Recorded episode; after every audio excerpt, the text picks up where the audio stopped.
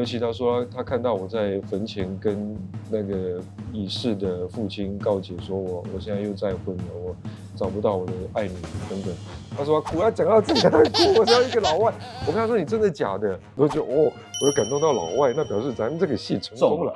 生蚝其实现在是中年魅力熟男专业户，no, 我是年少专业户。当然一个一个来 哈，你看你这个对不对？秋色啊，刘昭国，这就是这个熟男的魅力哦，对不对？那 K K 其实也有熟男的魅力，可以可以大到夏老板，然后对不对？然后大小姐都喜欢哦。但是其实我们往回推，嗯，从偷心大圣 P S 男，然后你说犀利人妻瑞凡啊，以前也是有这种你讲的嘛。偶像对偶像男星年轻的这一种这个青春的魅力的偶像散发，你觉得你现在演绎哪一种？再回去去演那种偶像的，你可以吗？我觉得你现在是很好的时候。我觉得可以。我我一直我脑袋一直在想说，哎、欸，为什么没有人来讲我们这个年龄的恋爱？就是说我以前看那个什么呃。那个什么梅格莱恩跟那个 Tom Hanks 那个西雅图夜对对，类似这一种情书，对电子情书，我觉得这一种东西其实蛮好的啊。就是说，谁说这种年龄的没有恋爱？有啊，那四十岁的恋爱是什么样的形态？要么就是一个赖家王老五的概念也行啊，要么就是一种对于婚姻跟人生的前中年危机，我觉得这都可以谈的。那我觉得这个婚姻危机跟前中年危机应该会有很多我们这个时代的人会有共感。对，因为我觉得首先现在因为不婚提高嘛，或者是结婚年龄往后，生育年龄往后，所以大家对于这个呃想象都已经跟以前不太一样。那么随着年龄增长，你肯定对于自己的生命的拿捏会有一点不安嘛，我觉得这很正常嘛。那么这个时候如果来一场什么恋爱及时雨，哎呦，哎呦，恋爱及时雨，没有，我只是忽然说，呃，这个恋爱的及时雨让你。仿佛回到青春，这也这也是一种戏剧上面可以去去聊的东西，滋润一下，某种程度是啊，对啊。年龄这件事情对于很多的演员可以是加分，当然也会有人会人会去担心这个外表皮相。来，我问你两个层次，第一个是你怎么去 keep 住你这个外在？你保养的很好呢，是吗？对啊，我就是都老样子，我一样，别人干嘛我就干嘛。但可能就是因为我运动的时间很早，我大概二十十九二十岁就开始有固定运动习惯，然后二十多年来都没有间断。啊，但不是说每天啊，但就是我我某种潜意识里面会告诉自己不要太过于放纵。那至于你说有没有刻意要干嘛干嘛，我倒也没有。我觉得自然的老去，优雅的老去是一件很好的事，就是说你不要过度去做一些。美容对，但我觉得适度的是需要的啊，保养是需要。但你说你你刻意的去把自己弄到呃，一定要一定要回春到一个什么状况，我倒觉得这有一点违反自然的规律。但就是要优雅，我所谓的优雅就是说你慢慢的慢慢的老去，然后每一个年龄有一个每一个年龄应该拥有的样样子样貌，对，很适很适合你，要让自己也舒服。对，还有让观众也舒服。对对对，对，然后制片人、导演也舒服。同时呢，你也跟很多的女明星演夫妻，你是嗯，对啊，还有基本上好像对、啊。哎，你这你是你看不是夫妻专业户，你是前夫专业户。对，你现在念得出来的十根手指头有八根。贾静雯，哦，静雯对，对不对？景华，对，隋棠，天心。你是人家倒数一任那个先生的概念，都是都是最佳好前夫。就是你，你想嘛，就现实生活当中，你就一夫一妻制嘛。你这个在戏剧当中可以跟不同的人，呃，谈谈恋爱。我觉得老天也对我蛮厚爱的，蛮好的哈。但是，呃，跟这些女明星不同的这个对手去演夫妻，你会有什么样不同的记忆或者是火花吗？呃，每个他们的样貌都不同啊。我想每个人不管是表演方式跟成长背景都不一样，所以从他们身上都可以看到一些不一样的形态。然后我也会在当中跟自己的现实生活当中做一些呃比对参照，这样。嗯，那婚姻生活能够帮助你在演戏当中，我觉得。丈夫这个这个哈，用揣摩没有经历过跟有过这个生活是很不一样，他会提供你在角色上面的滋养。对，如果说早年演爸爸或者演丈夫，因为还没有成呃还没有成家没有小孩，确实就是会会会去用揣摩的，但也不难理解，因为我觉得这种东西从小看父亲的形象，看别人父亲，想看叔叔伯伯什么，这都会有一些参照了。但他比较像是在临摹，在演戏，在揣摩。但当自己已经踏入到这个角色的时候，它就变成是一种生活的一部分。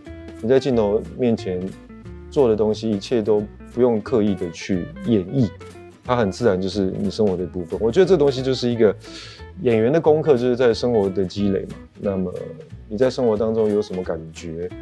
其实透过镜头看起来，其实其实蛮明显。跟隋唐的合作，你演他前夫到现在，最近又继续有新的《亲爱坏蛋》。然后再次的同台，嗯，对，你觉得你们的关系产生什么样的变化？我们的关系应该从你开始吧。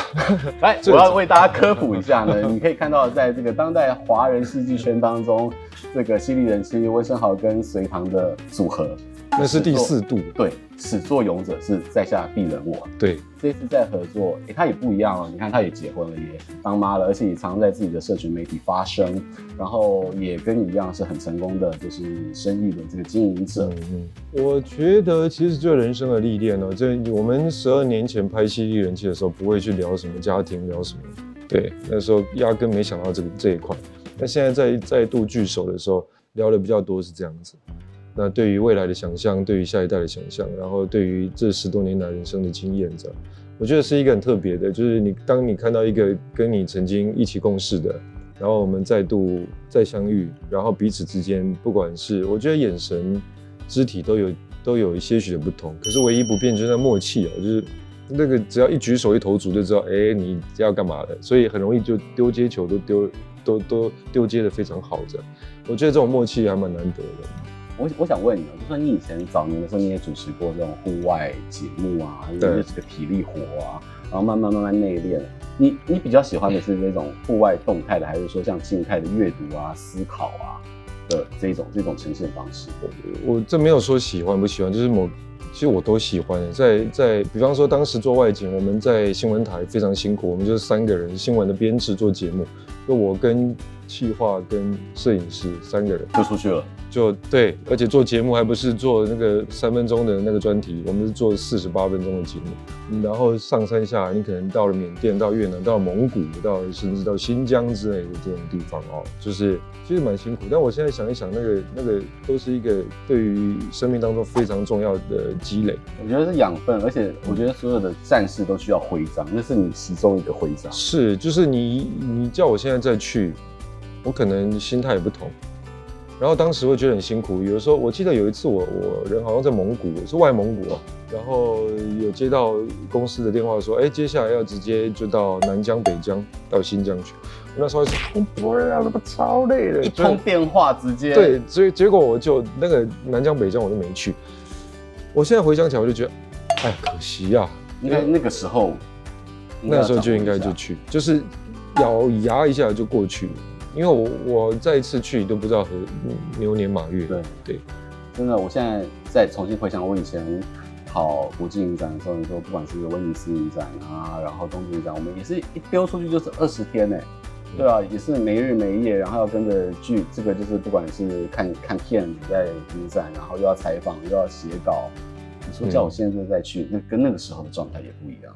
对，我觉得每个阶段当然它有阶段的任务啦，但就像你刚刚问我说，到底喜欢静态还是动态？我觉得都喜欢啊，因为出远门的时候，你其实比较能够关照自己的内心。当你在外面奔波的时候，你回到不管是酒店、旅店是好的或者或者不好的，但都是你一个人要面对你自己独处的时候，那个时候的感觉比较赤裸，也比较真实，你也比较多跟自己的对话。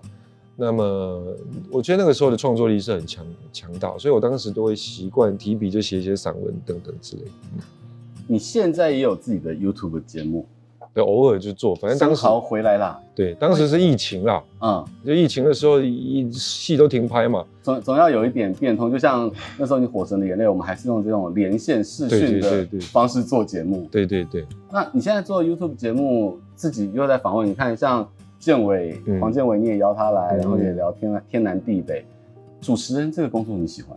主持我蛮喜欢的，而且我喜欢听，就像我一开始上一集说，喜欢听人家说故事，我喜欢看人家分享人生，然后我在旁边听，这样我觉得，我觉得那个就像一本活字典吧。对啊，我蛮喜欢这种感觉。我也觉得你很特别啊，你就一路从从童星，然后到了 到了 到了全全部都都像，因为他们有些人是那我拍戏的时候，他们还上辈子哦。那影剧对不对？影剧的记者，然后电影记者不能说影剧哦，嗯、就是专门做电影。然后你之后去了台大 EMBA，然后开始把我们这个产业做一些跨界的整合。那你自己怎么看待你的人生？我觉得我有理想性哎，嗯，就是嗯，三代做电影，我就是热爱这个产业。那这个产业其实有需要更多的资源，或者是我们在产业原本已经有的惯性思维需要被刺激跟打破。对啊，所以为什么？已经念了一个电影的硕士，还要再去念商管的硕士，是因为我希望能够有更多的这个管理的资源。嗯，这是我想的。对，很棒啊！我觉得跨界是跨界是我们这个年龄，你说夹心饼干其实也是，因为我们背负的责任比较多，不再是自己保全家饱。有时候你看到的是，你希望旁边的人也吃得饱，你希望这产业能够继续往前走。尤其我常常在想一个问题，就是说，呃，影视学校。不不要说影视学校，就很多大专院校有这个影视科系哦，大概都这十年多才开始雨后春笋的。然后这十多年来的培养这些种子，其实也应该往产业去撒。对。然后我自己其实有一个切身的感受，就是我离开台湾到中国大陆去工作，大概有将近五年的时间，我我没有回台湾工作。当我再度回来的时候，我看到幕后的这些人员，每个人都文青样，每个人都有思想。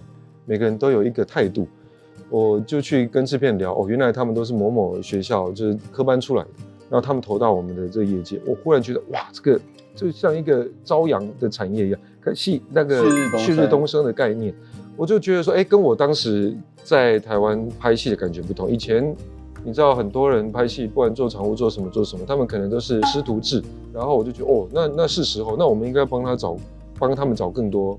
饭碗，还有就是未来发展的对这种对对对对对，所以我在想说，我们在这个年纪的时候，我们承担的社会责任跟产业给赋予我们的东西更大了，那我们应该多做一点什么？此外呢，就是我要聊到的，就是你刚刚讲的，开始要怎么样把这个资源聚合起来，因为我知道生蚝这些年也开始去准备一些开发一些脚本，然后可能朝监制啊，或者说更上层一个宏观的这个角度去开始迈进。嗯，对。首先，我觉得这本本意要是好的，绝对不是以以利益为出发点。我觉得这个是非常重要的，就是说钱肯定要赚，但是赚多赚少哦，让每个人都得都都都可以赚。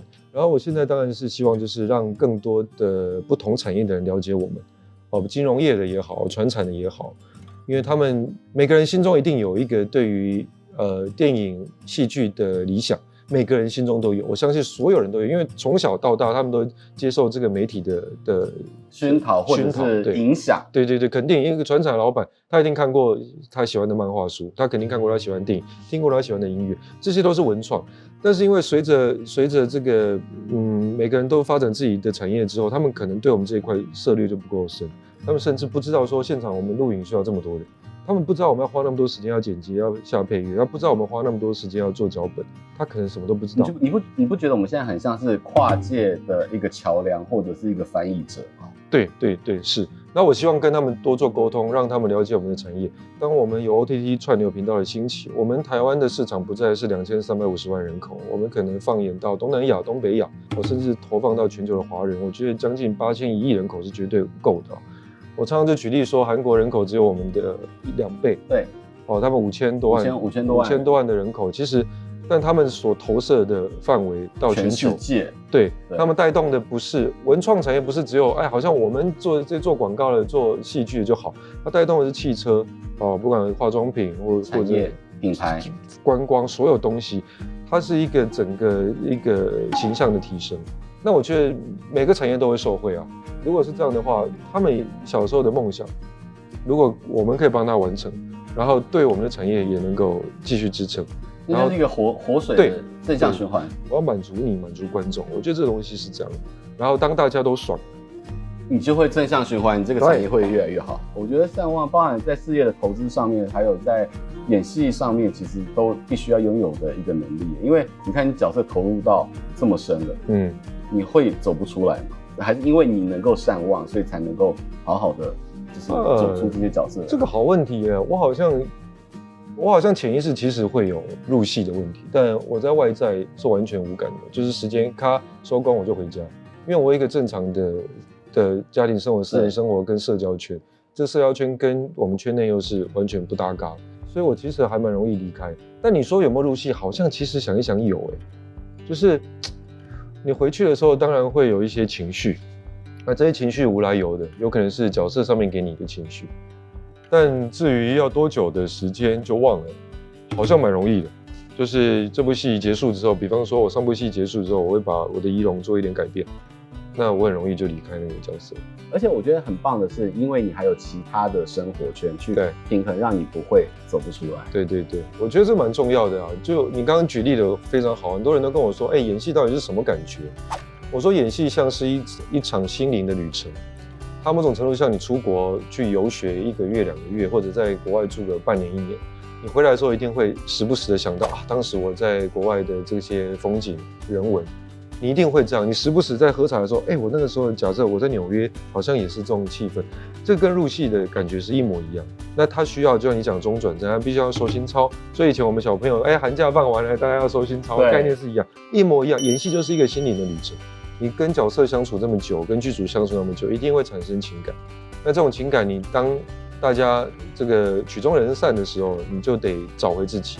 我觉得这个东西就是嗯很正常。然后你收心操是什么，你得知道。我我真的要讲的是，生蚝他真的尝试了非常多的呃面向，然后又能够去调整自己。就像你也出过唱片。哦，然后对唱片的，你出唱片的时候，我也我也访问过你，对不对？哇，都不知道你歌喉这么好。然后呢，文笔 文笔好，这就是你还出了文字影像书。嗯，遇见真实的刹那，你为什么会想要写书？我刚刚说过，就是当时我都习我有习惯写散文，我习惯写随笔哦，它其实也不一定叫散文，那就是某种当下的心情，我会把它写起来。然后当时我们流行部落格。然后其实也没人看嘛，那时候也没人，你是个 nobody。自己的记录，对，就记录。其实，对，就纯记录。然后之后大概拍了什么败犬之后，有点有知名度之后，出版社就看到那些文章，就说那帮你集结成册这样。我们今天是有什么出土文物？出来来来，我先。哎呦喂！我哎呦哎呦喂啊！哎呦喂！哎呦！哎，这郭正章拍的，这是我们摄影。郭正章。对啊，我们这个。大师，大师啊！遇见真实的刹那，哇，这个这个，而且你裴勇俊哈，大家知道知道他以前还有个绰号叫台湾裴勇俊吗？是裴勇俊，这在北海道拍的。北海道，嗯，哇，北海道练歌哎，这是 好像是我们工工作同仁的妈妈是你的粉丝，你听到的是妈妈是你的粉丝，来签签个名哦。我我哎呦，来来那个与有荣焉啊，对对，还好他不是票口挪出去。麻烦可以帮忙签个名吗？让他回去跟妈妈有交代。真的，对，易导还帮我写序。在你现在再看到这一本，嗯，感觉怎么样？我时不时的会去翻一下，就是 因为时间的一直往前走，很多你的初衷会不见。那我写这些东西的时候，很多时候那个时候。大部分都是我二十多岁的心情，那么他跟我现在是完全不同，因为当时是有一种，哦，不要说卧薪尝胆了，你会觉得说，哎呀，你好像一直一直忍着忍着，哦，好像有一天要让你宏图大展的感觉。那么那个东西真的比较真实，以现在来讲，就很多我刚刚讲的妥协跟权衡。它不会再是一个这么样纯粹的东西，所以我偶尔时不时会把它打开。我看到，哎，我以前写关于父亲、关于兄弟、啊，关于朋友、关于情跟爱、关于死亡、关于生命，跟我现在的年龄再来做比对，是不是有差很多？肯定有些有差别，但是如果百分之七八十还跟他蛮贴合的，我也觉得自己蛮庆幸。就是我不会变成，我没有变成一个让我自己小时候都觉得讨厌的大人，所以这个这个有时候算是一个，诶提醒自己的一个小册子吧。你里面写着包含了有父亲的背影啊，对这些的。其实父亲对于你来讲是怎么样影响的存在？因为他可能过去对你的期望是好好念书，然后是不是成为医生，然后成为一个父亲理想中的儿子的样貌？可是。你好像没有照着他的路走。对我，我确实，我骨子蛮叛逆。那么，我也蛮庆幸我的父亲也也也是，也算是支持我在这个行业里面了。虽然没有直接言语上面表达的支持，但我知道他也默默在关心这样。然后我其实提名第一次金钟奖，我也是以一个台大第一外科主任的身份入围金钟奖最佳男主角。我跟我爸说了，哎，我也我虽然没有当台大的医生，但我演台大第一外科主任，第一位台籍。我爸也与有荣焉啊。那我爸曾经跟我说，那你你没有办法当医生，你当个老师吧。我也演了危险心理，对，危险危险心理也是。所以，所以我觉得我还考过警官学校。我高中的时候要考大学嘛，警大我就考，但没过，没考上。你其实我觉得你也蛮适合的，就是对啊，社会正义，军官、警官。我小时候很叛逆，我爸差点把我送送军校，对不对？陆军官校，对啊。然后你看我，我也。演过警察，所以 所以我就觉得这个这个挺好的，就是你的生命当中尝试不同不同的东西。但是也跟父亲有个交代，是透过了演艺人生当中，对不对？不同的角色也让爸爸觉得，哎，我在这里也是发光发热。对啊，对啊，对啊。再次感谢温昇豪来到我们的节目当中。其实，呃，我觉得一个巨星的诞生没有那么容易。对，朝阳嘛，巨星朝阳，搞我们这样的。我本来要讲把你当台湾的 Brad。Bradley Cooper，你就变成星星了嘛？把它抖。对，再次感谢温昇豪来到我们的节目当中，也谢谢所有观众朋友的收看，请记得要持续收看 Momo TV 七十五台，还有订阅我们的 YouTube 频道，按赞，开启小铃铛，谢谢大家，拜拜，拜拜。巨星朝阳，他们应该不知道什么是巨星朝阳，他们应该知道吧？一部电影呢，就是这样一个一巨星朝阳是一部电影，你你不知道？就像金刚一样。是什么？这杯碰风酒的材料有澄清柠檬汁、蜜香红茶的 infuse、东方美人茶的 infuse、白酒，还有蜂蜜跟蛋白。